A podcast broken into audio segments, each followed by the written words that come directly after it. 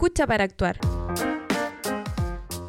Los temas que marcarán un punto de inflexión en la relación que tenemos con nuestro medio ambiente, a través del desarrollo sustentable. Porque el cambio debe ser de nosotros y no del clima. Esto es La década del cambio, un podcast de Codex Verde.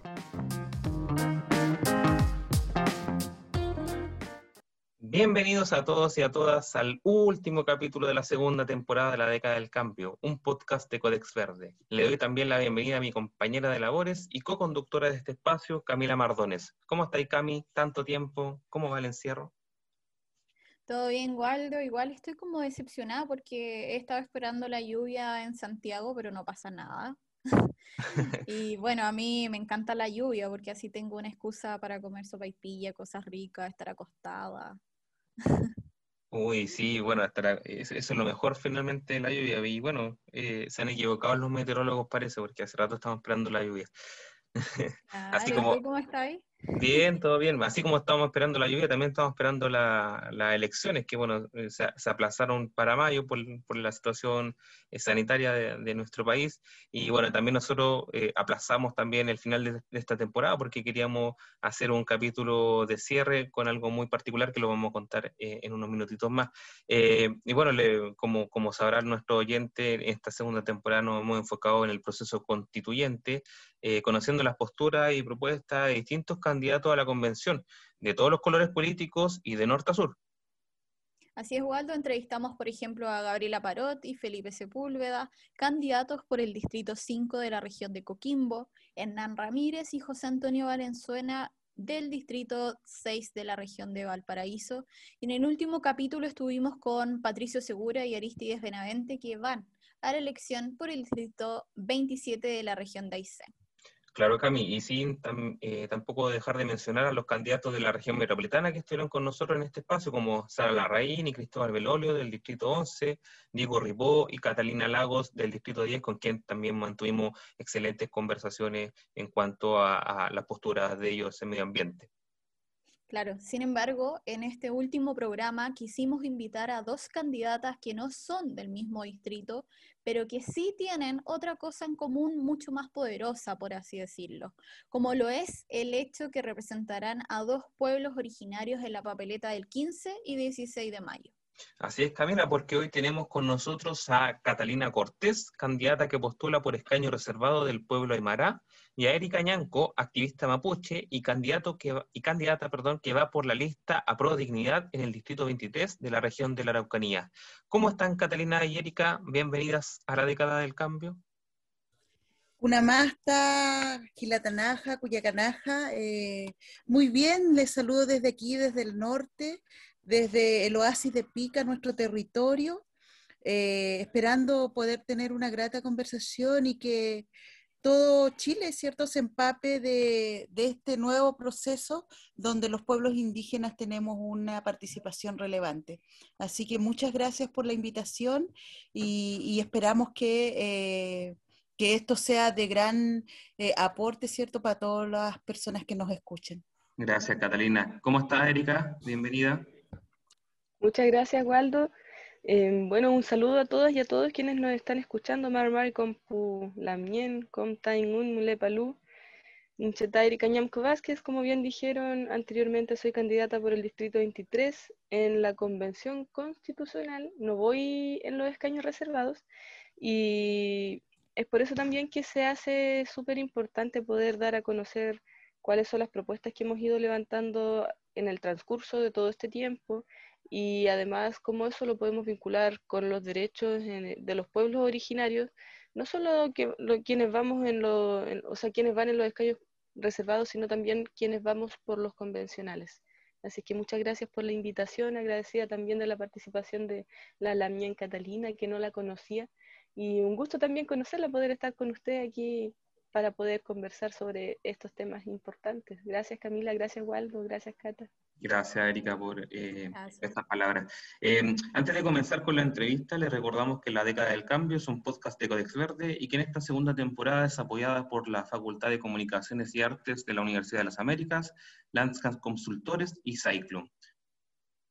Bueno, ahora empezamos con la entrevista. Em, empezamos con Catalina. Eh, eres ingeniera en prevención de riesgo y magíster en gestión medioambiental. Fuiste concejala de Pica, pero abandonaste el cargo por asumir este desafío constitucional tan importante. ¿Por qué tomaste esta decisión y qué experiencias rescatas como concejala que te puedan ayudar a redactar una nueva constitución? A ver, ¿por qué tomé esta decisión? Eh, la verdad es que es una decisión más allá de la convención constitucional, es una decisión de vida, ¿cierto? Eh, ser activista por los derechos de los pueblos indígenas. Eh, yo desde los 17 años, hoy día tengo 38, em, soy dirigente y de, de la dirigencia indígena y siempre he luchado por visibilizar no solo el pueblo aymara, sino que los derechos de eh, todos los pueblos indígenas. Y eso me ha llevado a distintas plataformas desde el territorio a poder eh, tener una voz eh, local, regional, nacional, internacional también. Y em, cuando uno em, se encuentra en la discusión, ¿cierto?, de poder abrir espacios para los pueblos indígenas que, donde podemos hacer real incidencia. La verdad es que otros espacios em, están o, quedan no, en menor rango, sino que, eh, así que eh, es por eso que dejé el, Consejo Municipal, puesto que además también obtuve a través de la dirigencia, fue eh, las personas indígenas quienes me pusieron en el Consejo Municipal como la única mujer concejal y la única aymara, ¿cierto?, en el Consejo Municipal. Y, hoy día eh, encontrarse en una discusión eh, donde podemos eh, discutir derechos fundamentales, ¿cierto? Donde podemos avanzar en derecho respecto de las decisiones políticas, sociales, administrativas de este país, que donde nunca hemos sido escuchados ni nunca hemos sido partícipes los pueblos indígenas, por cierto que es un gran desafío. y eso me llama también a, presentar mi candidatura después de haber luchado también eh, más de un año por conseguir los escaños reservados. Contarles que yo fui parte y la única persona en la región de Tarapacá que participó en la Comisión Nacional eh, que tuvo intervenciones en, el Congreso, ¿cierto? Eh, en el Senado para eh, que se pudieran aprobar estos escaños reservados.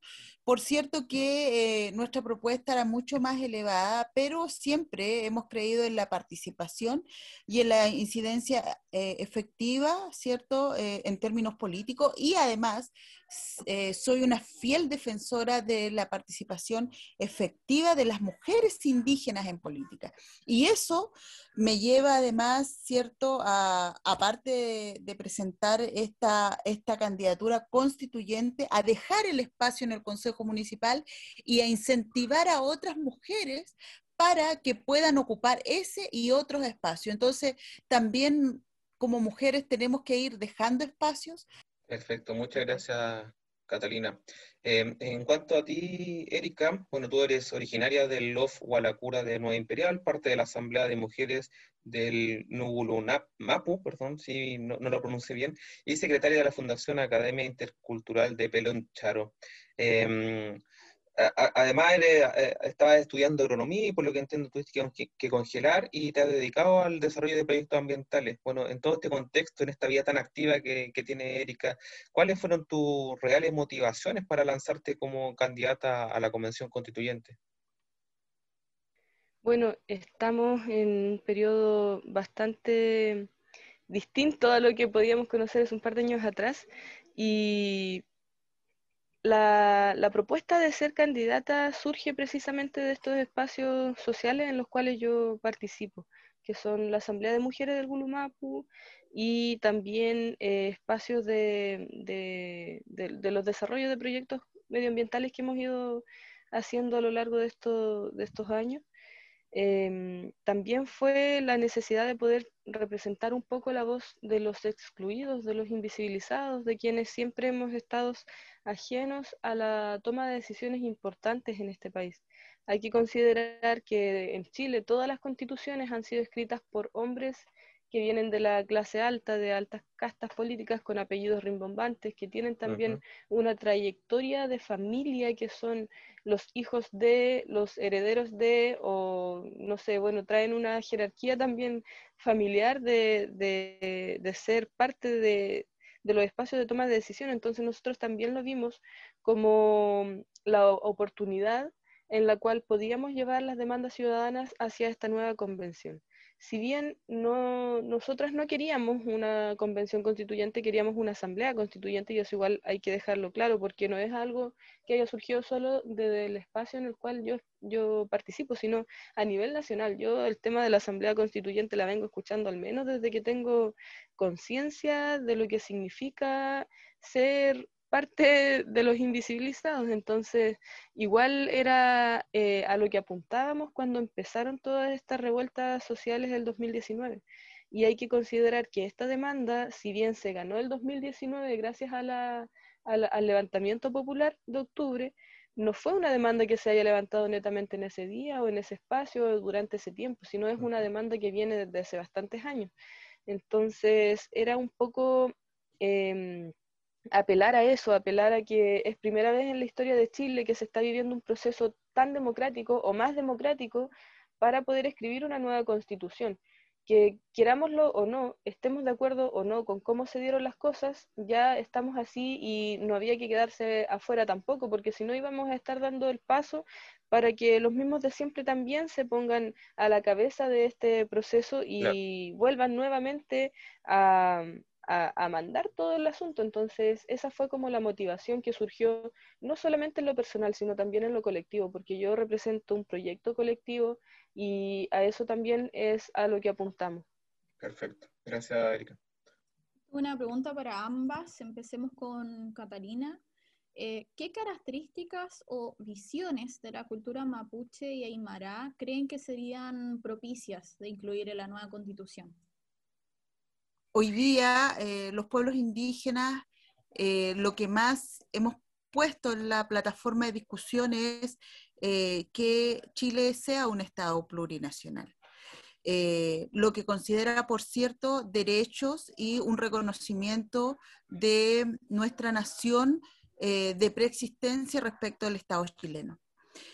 un Estado plurinacional se puede se puede avanzar un Estado plurinacional y se puede escribir la Constitución, pero esa Constitución debe eh, escribirse bajo ciertos principios. Y nosotros hemos levantado eh, en nuestro programa el principio del suma camaña. Y el suma camaña es el buen vivir. El buen vivir tiene 13 principios que eh, deben cruzar toda la Constitución. el buen vivir eh, entre los principios tiene el comer bien, el beber bien, el pensar bien, el dar y recibir bien. Y cuando hablamos de, comer bien, de beber bien, hablamos de territorio, hablamos de tierra, hablamos de derechos de agua. Eh, cuando hablamos de eh, saber pensar, saber meditar, saber dar y recibir. Hablamos, por cierto, de una educación gratuita de calidad universal e indigenista. Em, cuando hablamos del trabajar bien, también vamos a hablar del territorio, también vamos a hablar del derecho a tierras y territorios, ¿cierto? Entonces, cuando nosotros ponemos esos principios que, que, no que deben garantizarse a los pueblos indígenas, todos esos principios, en toda la norma que cruce, eh, estamos hablando de un suma camaña. Y es lo que queremos asegurar, ¿cierto? Para cada persona indígena de este país, pero para cada persona en general también de nuestro país, porque hay que recordar que si bien nosotros vamos a llegar a la, a la Convención Constitucional a través de escaños reservados, vamos a tener que tener la capacidad de poder redactar una constitución que represente a todas y a todos. Nos vamos a encontrar con eh, colegas, cierto, compañeros, hermanos que van a estar también defendiendo sus visiones y por cierto, además, eh, lo que queremos garantizar es los derechos de la madre tierra. Hoy día los derechos están supeditados a los individuos a los individuos. Eh, y hablamos mucho de los derechos humanos, pero no hemos hecho sujeto de derechos a la madre tierra. Y, nosotros queremos que en esta nueva constitución eh, los derechos de la madre tierra queden consignados. Y ese es un trabajo que tenemos que levantar desde la visión indígena y que, por cierto, conversa mucho con la visión eh, medioambientalista. Sin embargo, nosotros vemos, ¿cierto?, a la madre tierra, al territorio, eh, como eh, parte de nuestra, cierta forma de vida y de nuestra existencia como pueblo originario. Eh, son esos principios, esas visiones las que tienen que primar desde nuestra visión, desde lo que la gente, ¿cierto?, en este recorrido eh, de campaña nos ha ido manifestando y que nosotros tenemos el deber de eh, que llegue a la Constitución para garantizar, insisto, el suma camaña para todas y todos las personas que viven en este país. Erika, la misma pregunta, ¿qué características o visiones de la cultura mapuche y aymara creen que serían propicias para incluir en esta constitución? Sinceramente no creo que haya mucha diferencia con lo que dice la Lamia Catalina.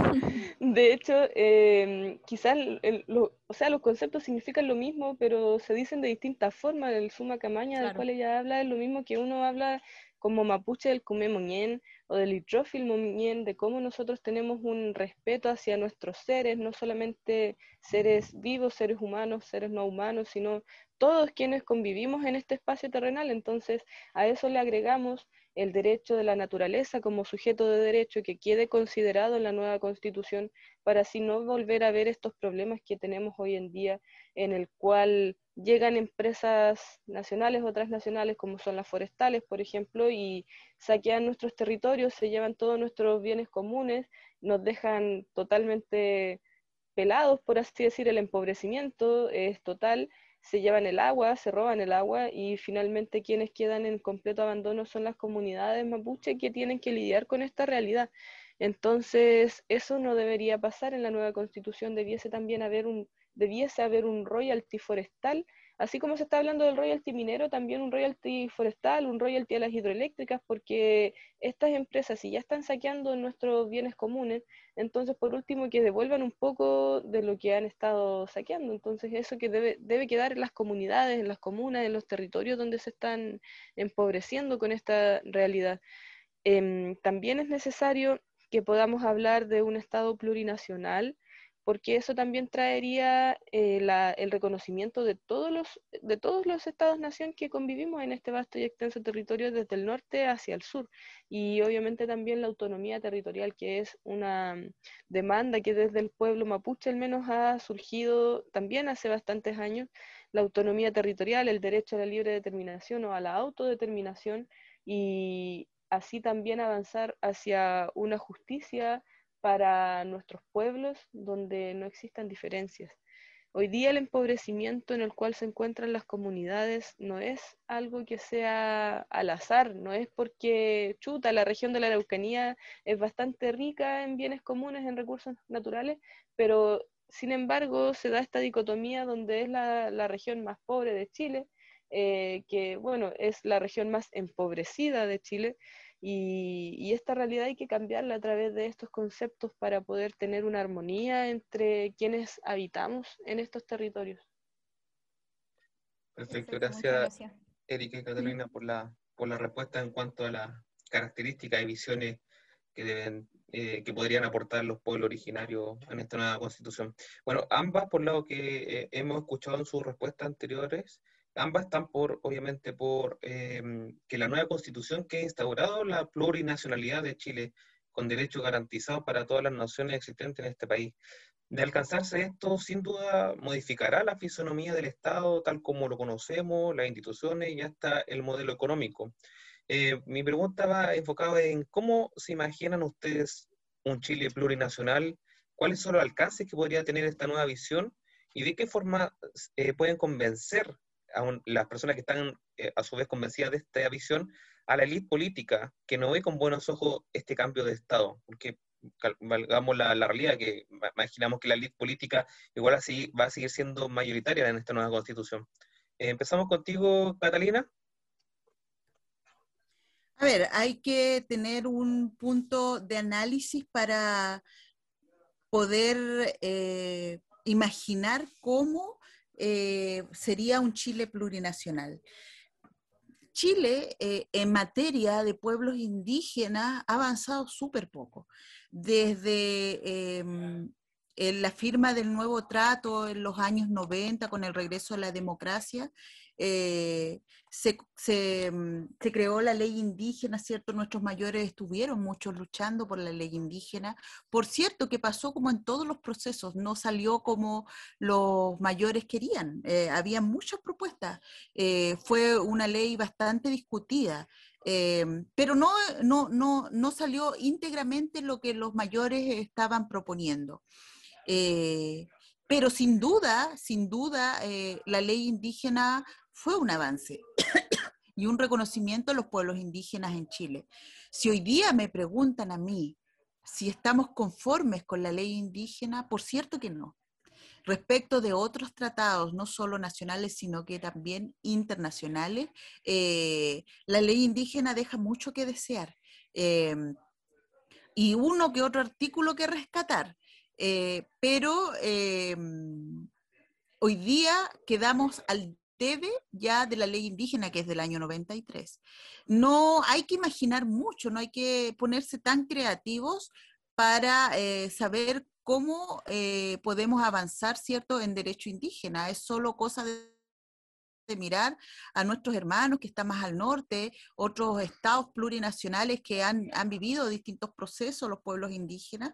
Eh, y yo eh, me imagino, eh, hoy día estamos hablando, ¿cierto?, de una convención constitucional donde Chile va a escribir esta nueva constitución con la participación de los pueblos indígenas y de forma paritaria, que es un, tema extraordinario que además en, en, otras, eh, en otros estados, ¿cierto?, ha sido muy difícil de instaurar.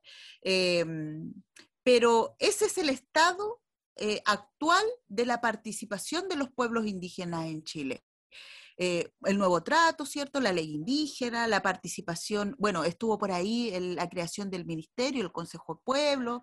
Eh, también hoy día estamos en la Convención Constitucional, eh, pero si nosotros avanzamos a un Chile plurinacional y reconocemos a Chile como un Estado plurinacional, reconocemos a las naciones indígenas y le damos reconocimiento como nación originaria. Y eso considera, por cierto, derechos y considera también determinación y poder de determinación en los distintos territorios. Y entonces yo me imagino este, esta comillas, declaración de Estado plurinacional como el inicio de nuestra lucha. Eh, desde ahí vamos a empezar a avanzar. Hoy día podemos hablar de que, como lo decía, estamos en un en una convención plurinacional. Mañana podemos hablar de cupos eh, de, mm, de, escaños reservados en los distintos ciertos poderes de este Estado chileno.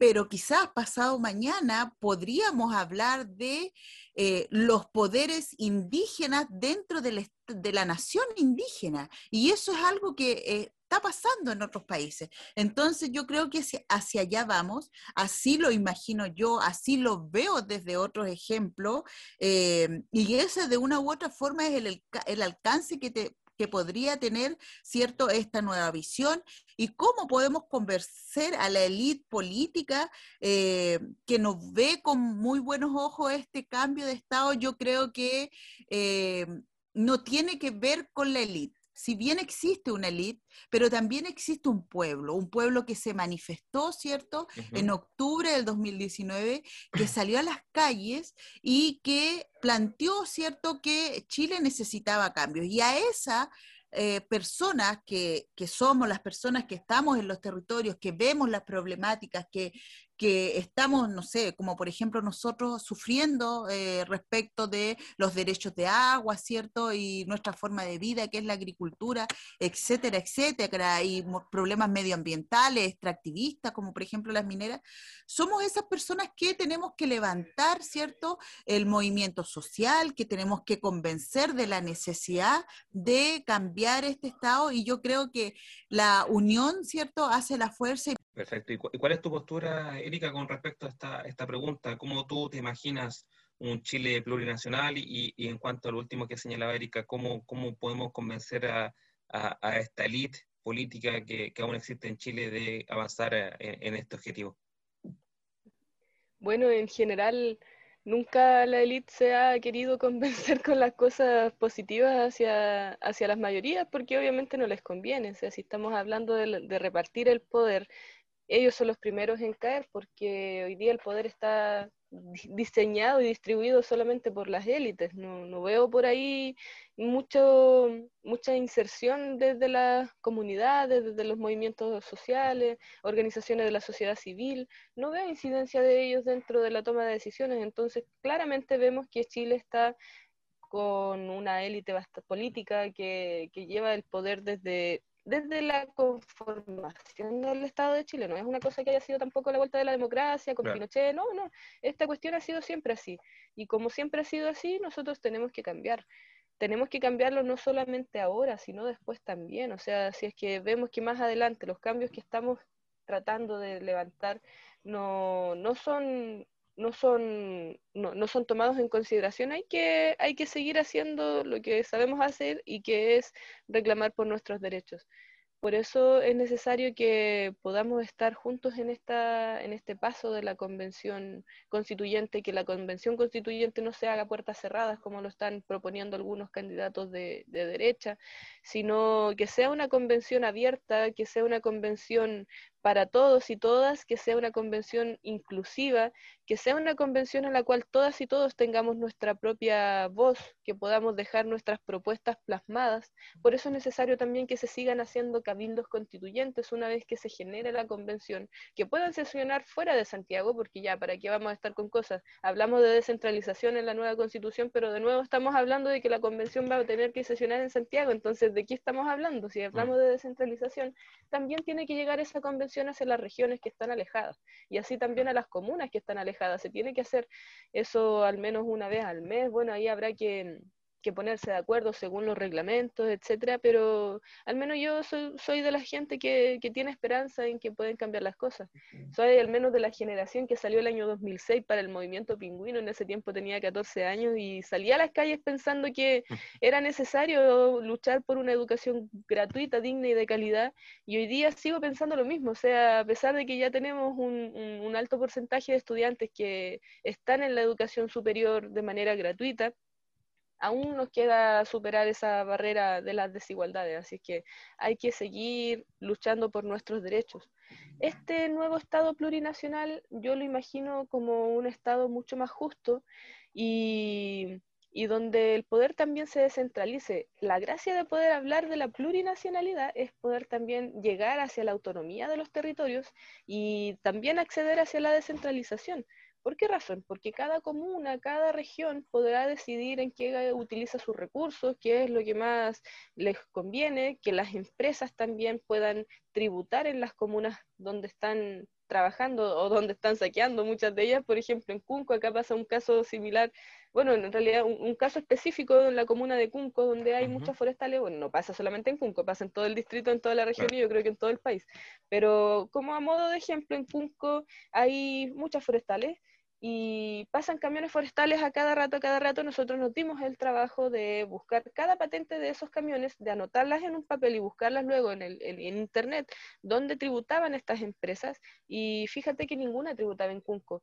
Para variar, ninguno de los trabajadores de esa forestal trabajaba en, era de Cunco, no, todos venían del sector de Mayeco, de, de, otros lados, venían de afuera. Oye, pero entonces hablamos de, de modelos económicos que le traen riqueza a los pueblos, no en ningún sentido porque no hay gente que esté trabajando en esa forestal que sea de la comuna y que puede estar percibiendo ingresos de parte de este saqueo empresarial y tampoco estas mismas empresas se dedican a tributar en sus territorios. Entonces esto también debe cambiar. debe haber una tributación comunal, una tributación regional, debe haber equidad también en, el cómo se distribuyen los recursos, porque para mí al menos no me conviene, ni me interesa, ni estoy ni ahí con que Piñera tire tantos recursos en militarizar nuestra misma región cuando estábamos en plena pandemia y la gente se estaba muriendo porque no tenían camillas en los hospitales. Entonces, eso es ilógico. Y claro, pasa porque hay una centralización total del poder. Entonces, este Chile plurinacional debe eh, avanzar hacia la descentralización y también esto tiene que permitir que desde la educación, como bien mencionaba Cata, deben también empezar a implementarse la educación intercultural con perspectiva de género, en la cual podamos enseñarle a los niños desde muy pequeños hasta toda la vida más adelante que es necesario aprender sobre el origen de todas y todos, del origen del Estado chileno, del origen de nuestros mismos orígenes, quienes somos, de dónde venimos, nuestras lenguas, que se oficialicen las lenguas de los pueblos originarios, en nuestro caso el Mapuzungún, y que pueda ser enseñado en todas las escuelas y colegios sin importar tampoco la cantidad de alumnado que exista, porque hoy día, por ejemplo, la educación intercultural se aplica solo en aquellos colegios que tienen un porcentaje determinado de estudiantes de origen indígena, pero eso es ilógico porque ¿para qué los indígenas queremos ser más indígenas si nosotros, al menos yo como mapuche ya tengo dos realidades, ya soy intercultural, solo por el hecho de ser mapuche, de vivir en una constante, eh, en dos culturas. Entonces, eso debe aplicarse en todas las escuelas, en todos los colegios, obviamente también adecuado al territorio, porque de qué, ¿por qué van a tener que enseñar Mapuzungún en el norte si allá tienen otra, otro idioma? Mm, pero, sin embargo, tiene que aplicarse en todas las escuelas y colegios, porque así como aprendemos el inglés, para nosotros también es importante aprender nuestras lenguas originarias. Y esto obviamente también tiene un alcance súper amplio, que puede cambiar la vida de aquí tal como la conocemos, eh, por lo menos durante los 40, 50 años próximos. Y insisto, tampoco es que con la nueva constitución vayan a acabar todos los conflictos, ni que seamos tan ilusos de creer que todo esto se va a solucionar con escribir una nueva constitución. Siempre tenemos que estar ahí pendientes de que no nos vayan a pasar máquina como lo han estado haciendo siempre y que podamos siempre ser partícipes de la toma de decisiones. Eso es lo más importante que no debe cambiar ni en esta constitución ni en el futuro que nos, que nos visualizamos como pueblos indígenas, como pueblos excluidos, como pueblos chilenos que también hemos sido empobrecidos. Muchas gracias, Erika. Em, Camila tiene la, la, siguiente pregunta. La voy a escribir igual por ahí, Cata, para que la pueda, no, haya, problema. Ok, em, empezamos contigo, Erika. Una pregunta para ambas. En el claro reconocimiento del liderazgo de las mujeres indígenas en América Latina, los movimientos de preservación de sus tierras frente a los megaproyectos que dañan a la naturaleza, ¿cuál es el rol de la mujer indígena en la protección del medio ambiente? Y según su punto de vista, ¿cómo se relacionan la lucha por la reivindicación de los pueblos originarios, la protección y preservación del medio ambiente y el movimiento feminista? Erika. Uh, se relacionan súper, súper bien, o sea, directamente. Hoy día hemos sido las mujeres quienes hemos levantado una bandera de lucha súper importante a nivel internacional y obviamente las mujeres indígenas tampoco nos quedamos atrás de eso. En la protección del medio ambiente yo diría que siempre, por lo menos desde, nuestro, desde nuestros pueblos, eh, tenemos casos súper icónicos. Pucha, Macarena Valdés, la negra, es uno solo por mencionarlo. A ella la asesinaron por defender las aguas en Tranguil. Eh, Berta y Nicolasa Quintremán, quienes fueron dos hermanas mapuche, activistas también de, la lucha mapuche, quienes se opusieron a la construcción de la represa Ralco. Y bueno, son sin número de nombres de mujeres que han quedado en la historia, pero que sin embargo tampoco muchos están hablando de ellas porque, claro, pues no son hombres. A pesar de ser mujeres indígenas, no son hombres, pero están ahí potentes en la lucha.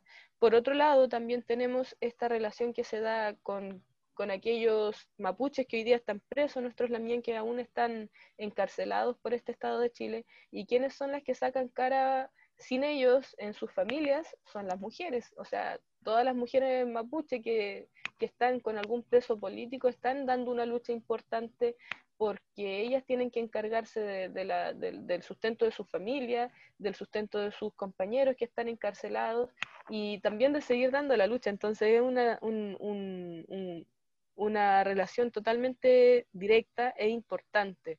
Y también mencionar que las mujeres indígenas hemos sacado una bandera, levantado una bandera de lucha importante con respecto a la protección del medio ambiente. ¿Cómo relacionamos esto con la reivindicación de los pueblos originarios, la protección y preservación del medio ambiente y el movimiento feminista?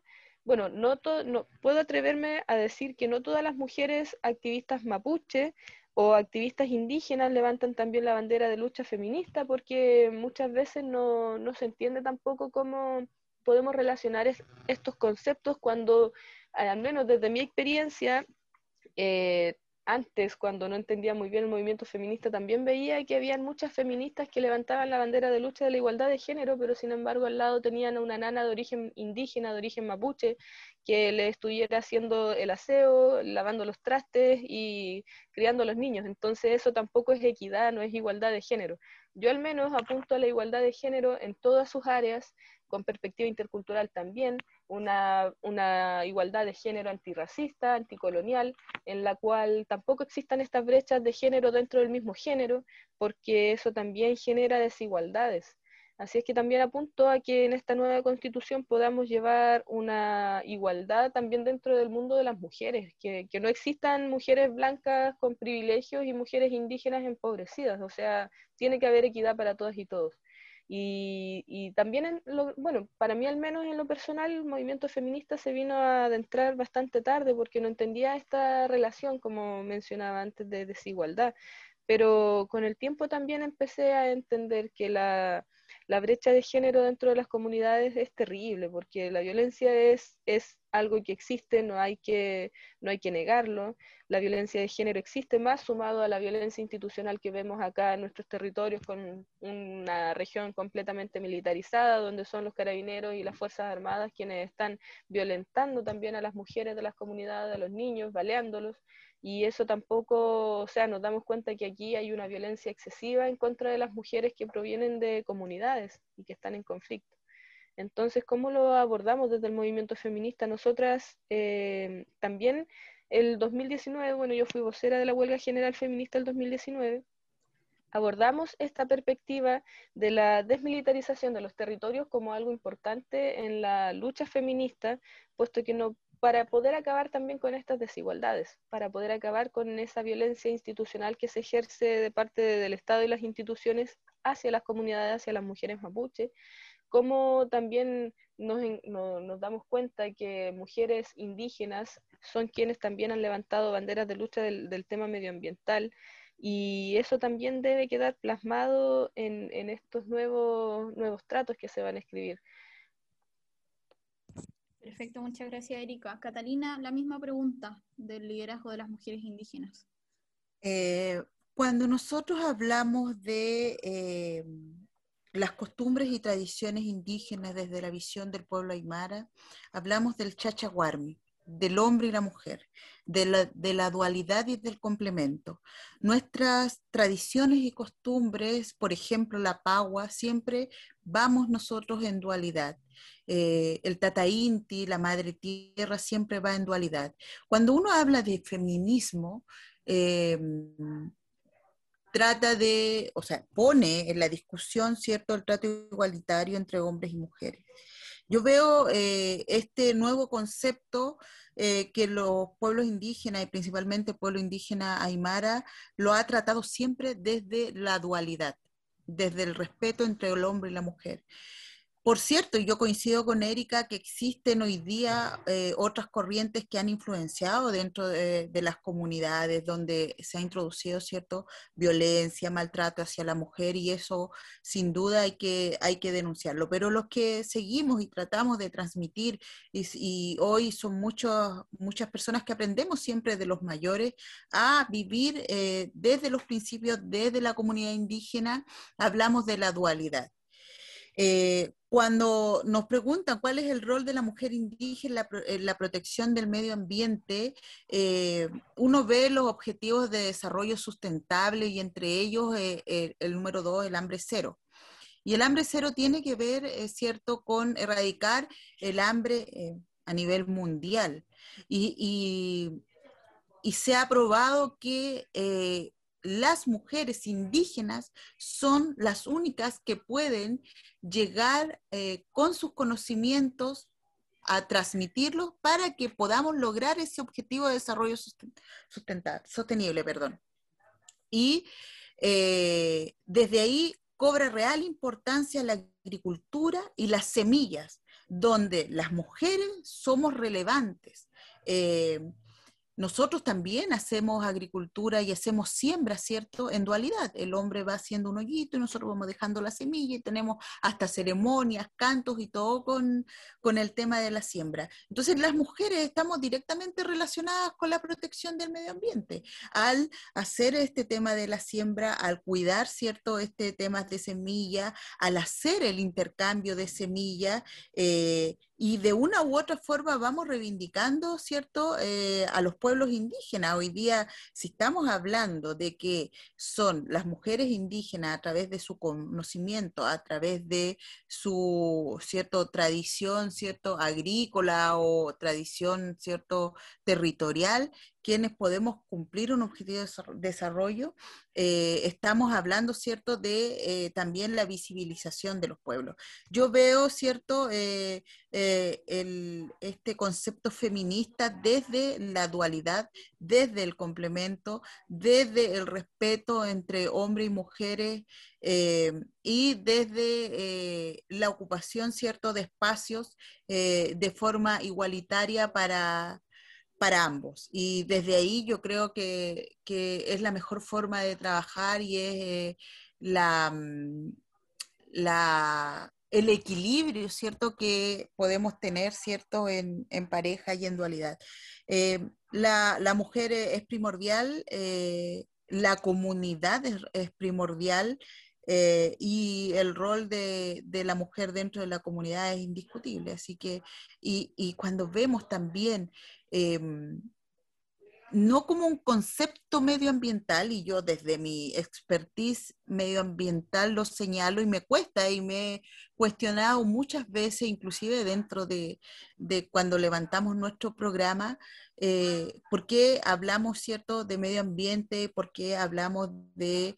Em, hablamos de, de aspectos medioambientales que se pueden evaluar, ¿cierto?, de forma separada, eh, nosotros desde el mundo indígena vemos la madre tierra, es, un conjunto de cosas y, hablamos de eh, la protección y de los derechos de la madre tierra. Entonces uno se pregunta, ¿alguien, cualquiera, indígena o no indígena, podría dañar a su madre? Nadie. Gracias, Catalina. Una respuesta muy interesante sobre la visión y el liderazgo de las mujeres indígenas. Eh, la última pregunta em, es para ambas. Empecemos con Erika. Em, se la hacemos a todos los candidatos que han participado en la década del cambio. ¿Por qué deberían votar por ustedes para estar en la convención constituyente? Sé que es una pregunta difícil, pero por favor que sea en un minuto. Bueno, ¿por qué? Porque soy parte de esta ciudadanía vilipendiada desde que nací. Así es que como conocemos cómo es la vida para nosotros, también queremos que esta cosa cambie para las mayorías. Nosotros hemos estado realizando también trabajo súper minucioso, recorriendo todo el distrito, son 16 comunas, y bueno, la mayor parte del territorio es sector rural, entonces también nos ha tocado estar corriendo trancas, saltando cerca, arriando animales, que en realidad es algo común que, que uno hace porque yo también vengo del campo, entonces que me haya, que hoy día vivo en la ciudad por temas de estudio, por temas, otros temas, es parte de la realidad que nos ha tocado también como, como pueblos indígenas que debemos emigrar también del campo a la ciudad. Pero, pero provenimos de esa realidad, entonces sabemos lo que significa estar en un lugar sin conectividad, sabemos lo que significa vivir en un país que llega y traza las, las delimitaciones territoriales con una regla y un lápiz desde Santiago, porque ni siquiera consideran cuál es el contexto que existe acá en la Araucanía. Gracias, Erika. Muchas gracias, Erika. Mucha suerte. Ahora vamos con Cata, ¿por qué deberían votar por ti? A ver, yo creo que hay que votar por, por mí y por Javier Supanta, a diferencia de eh, los escaños reservados, perdón, de los constituyentes generales, los constituyentes de pueblos indígenas, vamos en dualidad en Chachaguarmi, y es, en esta oportunidad yo voy acompañada de un gran dirigente, don Javier Supanta Quispe, un dirigente mm, que ha luchado por, por las aguas, ¿cierto?, aquí en el norte, que estuvo, ¿cierto?, eh, en el movimiento indígena desde los inicios. Eh, yo, como les contaba, desde los 17 años soy dirigente indígena y, y aquí se conjugan dos cosas, eh, la experiencia, el, tecnicismo, la sabiduría, el territorio. Y, y, esta es una propuesta, ¿cierto?, responsable, es una propuesta que puede llegar eh, a la Convención Constitucional a dialogar, ¿cierto?, con los principios que nos dejaron nuestros abuelos, que nos dejaron nuestros antepasados. Eh, el diálogo aquí es súper importante y el llamado es a que nos apoyen. Eh, conocen nuestra trayectoria, conocen nuestra lucha, cierto, social de años, eh, conocen nuestro trabajo en los distintos espacios y eh, es solo aporte apoyar esta candidatura. Así que em, el llamado es a votar por Catalina Cortés y Javier Supanta, número 121, a pedir la papeleta verde. Los pueblos indígenas deben pedir la papeleta verde porque los indígenas votamos por indígenas y los aymaras votamos por Aymaras y hoy es cuando eh, tenemos la oportunidad de poder escribir una constitución y de poder poner estos temas y, esta visión indígena en las decisiones políticas, sociales em, de este país. Eh, es la oportunidad que tenemos, no ha existido históricamente, así que eh, el llamado es a eso, a que los indígenas nos hagamos visibles de una vez en este país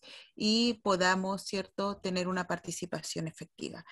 Gracias, Catalina. Y bueno, como decía Camila, eh, con esto ya estamos llegando al, final de nuestro programa y, también de nuestra segunda temporada de la década del cambio, en la cual, eh, como dije al principio, quisimos indagar y eh, las propuestas y posturas en medio ambiente de los distintos candidatos a la Convención Constituyente y queríamos tener este cierre em, de, de temporada conociendo también las posturas desde los pueblos originarios con dos representantes como Catalina y Erika. Em, muy cortito, Catalina y Erika, porque ya nos pidió el tiempo. Em, como tenemos esta sección cultural que yo les señalé en un comienzo, ¿tienen alguna película, alguna serie, algún libro que les gustaría recomendar a, nuestra audiencia? Eh, Erika. Sí, en general puedo recomendar un, en realidad el estudio, porque soy fanática de Estudio Ghibli y de Hayao Miyazaki, voy a recomendar eh, todas las películas de Estudio Ghibli, pero en particular una que se llama La Guerra de los Mapaches, que habla sobre cómo unos mapaches defienden sus territorios porque empiezan a expandirse las em, eh, empresas inmobiliarias en, un territorio. Así es que, bueno, es súper buena, súper bonita, se puede ver en familia, es de monitos animados, así es que les recomiendo esa y también tiene, bueno, en general las películas de Hayao Miyazaki de Estudio Ghibli tienen siempre una temática bastante interesante con respecto al cuidado del medio ambiente y eso súper bonito para que los niños y niñas puedan también entender estos procesos, estas dinámicas y empaticen también desde muy chiquititos. Perfecto, gracias Erika, lo vamos a anotar eh, tu recomendación. En tu caso, Catalina. Eh, un corto, un corto para que lo puedan analizar también con los niños en casa. Eh, Mama Grillo se llama que tiene que ver con la importancia del medio ambiente, la importancia del agua y de la agricultura. Eh, eso eh, es, un, es, un, corto eh, boliviano, si no me equivoco. así que lo recomiendo, pero también, ¿sabes qué? Me quiero aprovechar del espacio para, para, para poder visibilizar un trabajo de dos niñas, dos jóvenes aymaras, Zaida, Zaida y Abigail, Zaida Solís y Abigail. Ellas son Aymara, una Abigail estudiante de nutrición y dietética y la otra de, em, de gastronomía. Y ellas eh, escribieron un libro rescatando las recetas de sus ancestras. Eh, entonces ahí tenemos gastronomía eh, aymara, gastronomía indígena, podemos compartir, ¿cierto?, este libro con quienes nos puedan escribir eh, o se comuniquen con ustedes. y es un trabajo muy valioso porque hay eh, puros productos andinos en el caso nuestro eh, y una cocina tradicional que estas niñas rescatan y que, y que llevan, ¿cierto?, eh, a, ilustración y, registran, ¿cierto? Se llama este libro Las hijas de Tunupa. Tunupa es un cerro tutelar mujer. y ellas, y es la comunidad de, esta, de estas chicas, y es trabajada por puras eh, Warmis, eh, mujeres mayores, sus ancestras, eh, donde transmite identidad, cultura, tradición y un conocimiento cierto riquísimo de, de los productos que nos entrega la Madre Tierra. Perfecto, muchas gracias. Vamos a notar las tremendas recomendaciones que nos dio Catalina y bueno, por lo que tengo entendido, bueno, realmente las mismas tienen las dos cuenta de Instagram, redes sociales, así que las pueden contactar por ahí, especialmente para el libro que habla Catalina. Y bueno, como, eh, como indicaba, ya llegamos al, al final de, este programa y vamos a hacer una mención a nuestro a, a, las organizaciones que nos están apoyando en este proyecto, como por ejemplo la Facultad de Comunicaciones y Arte de la Universidad de las Américas, eh, Cyclo, quienes trabajan en análisis de ciclo de vida y cálculos de huellas ambientales, ecodiseño y docencia. Ellos pertenecen a las redes Basura Cero, la Fundación Basura y Open Chef de la Universidad de Chile. Landscape Consultores, especialistas en gestión, y normativa ambiental, sustentabilidad, manejo y gestión del paisaje, territorio y capacitaciones en todas estas áreas. Para mayor información sobre estas organizaciones les dejaremos los enlaces en nuestro canal de YouTube. Bueno, Camila, hemos llegado al, final de esta temporada em, y con dos tremendas invitadas como Catalina y, y Erika. Así es, Waldo, sin duda fue una interesante conversación con mujeres con un gran liderazgo y bueno, desearles suerte en las próximas elecciones del 15 y 16 de mayo. Eh, yo solo agradecer el espacio que nos entregan. Eh, los espacios de mujeres indígenas son súper limitados, así que valorar el trabajo que están haciendo, eh, agradecer nuevamente el espacio y ojalá nos, podrán, nos podamos ver, ¿cierto?, en otra oportunidad y ojalá podamos dialogar cuando, cuando estemos escribiendo esta nueva constitución y, dialogar, ¿cierto?, con, con ustedes y con, con, todas las personas, porque el espíritu, ¿cierto?, es, es, poder hacer una nueva constitución que represente a todos y a todas. Así que Hiki sin cama, que se dice en Aymara, hasta un nuevo encuentro y nos vemos pronto. Muchas gracias. Muchas gracias a ti, Cata, por eh, aceptar nuestra invitación. Erika, no sé si quieres decir algunas palabras Sí, eh, concuerdo completamente con la Lamien Catalina, donde dijo que los espacios para mujeres indígenas están totalmente acotados. Justamente estaba haciendo un, estaba escribiendo algo sobre la participación de las mujeres indígenas, que si bien hoy día hablamos de equidad de género, igualdad de género y todo el tema, pero aún así nos encontramos con esta brecha de, social, eh, racial y clasista también me atrevo a decir, que es la brecha de género entre mujeres indígenas y mujeres no indígenas. Yo no conozco ninguna, por ejemplo, ninguna jueza de la Corte Suprema ni de la Corte de Apelaciones de origen indígena. Ahí nomás la dejo. Y todas estas personas son escogidas por el presidente de la República, porque vamos a estar con cosas, pero igual aún así debiesen estar estos mecanismos para que las mujeres indígenas tuviésemos más, más participación en todos los espacios de toma de decisiones, todos, todos, todos.